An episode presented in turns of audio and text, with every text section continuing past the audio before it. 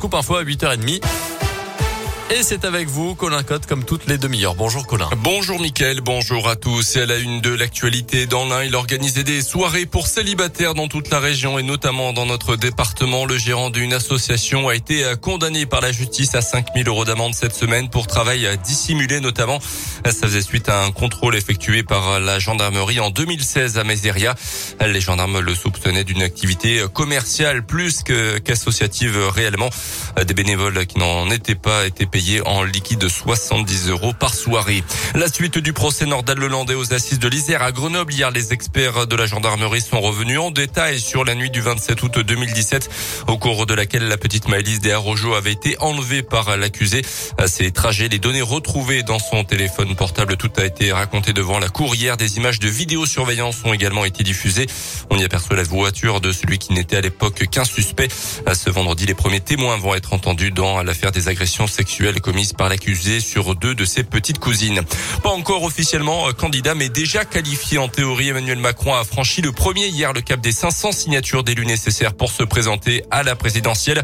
529 parrainages pour l'actuel chef de l'État, 324 euh, pour Valérie Pécresse qui était dans l'un la semaine dernière, 266 pour Anne Hidalgo.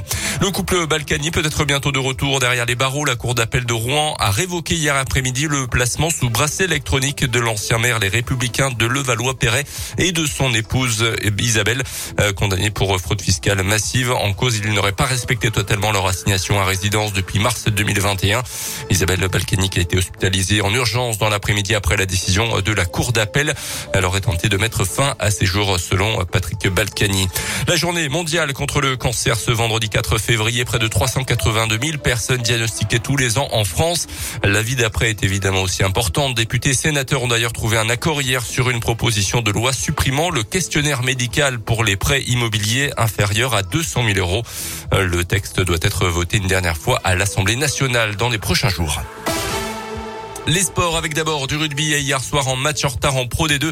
L'US Bressan s'est imposé à domicile face à Aurillac 17 à 13. Un succès qui permet au club burgien de réaliser une première en Pro D2. Cinq matchs de suite sans défaite, dont trois victoires et deux matchs nuls. Mais le plus important, c'est que les Violets sortent enfin de cette zone rouge à la fin de ce bloc et ils prennent la 14e place ce matin. On écoute la réaction du troisième ligne et capitaine de l'USB Loïc Baradel au micro Radio Scoop de Didier Berthet. On a un public, on l'a encore vu ce soir, de, qui est toujours là. Et en plus, c'est surtout d'être le capitaine d'une équipe comme, euh, comme celle-ci. Quand on parlait de, de l'abnégation, de le courage, euh, pour être un peu vulgaire, les couilles qu'on a eu à la fin pour, pour aller se la chercher face à, face à une équipe qui est costaud, qui est dense, qui use euh, ses adversaires. Et, et ça rappelle un peu ce qui s'est passé à Montauban où, où la dernière action on peut tout perdre, mais, mais les mecs ne lâchent jamais rien. Donc c'est surtout la fierté, c'est surtout de jouer à côté de tous ces mecs-là et de s'entraîner tous les week-ends avec. Pour ça que des dimanches, on va, on va enfiler les crampons, mettre le bleu de chauffe, préparer le déplacement à Carcassonne qui, qui est une équipe très compliquée à manier, notamment chez eux. Donc, euh, donc voilà. Vendredi, l'USB commencera donc un nouveau bloc en déplacement à Carcassonne dans le sud-ouest. En foot, le FBVP n'a plus vraiment le choix pour éviter d'être distancé au classement et dans la course à la Ligue 2. Et après un début d'année assez difficile, les Bleus doivent absolument l'emporter ce soir contre Avranches, là aussi à Verchères. Et puis la cérémonie d'ouverture des Jeux Olympiques d'hiver de Pékin, c'est aujourd'hui à 13h heure française des Olympiades sans public et avec 100% de neige artificielle. Hier, la Française Perrine Lafont s'est qualifiée pour la finale du ski de boss. Ça sera ce dimanche. Merci beaucoup Colin Cotte. Dans un instant, on va parler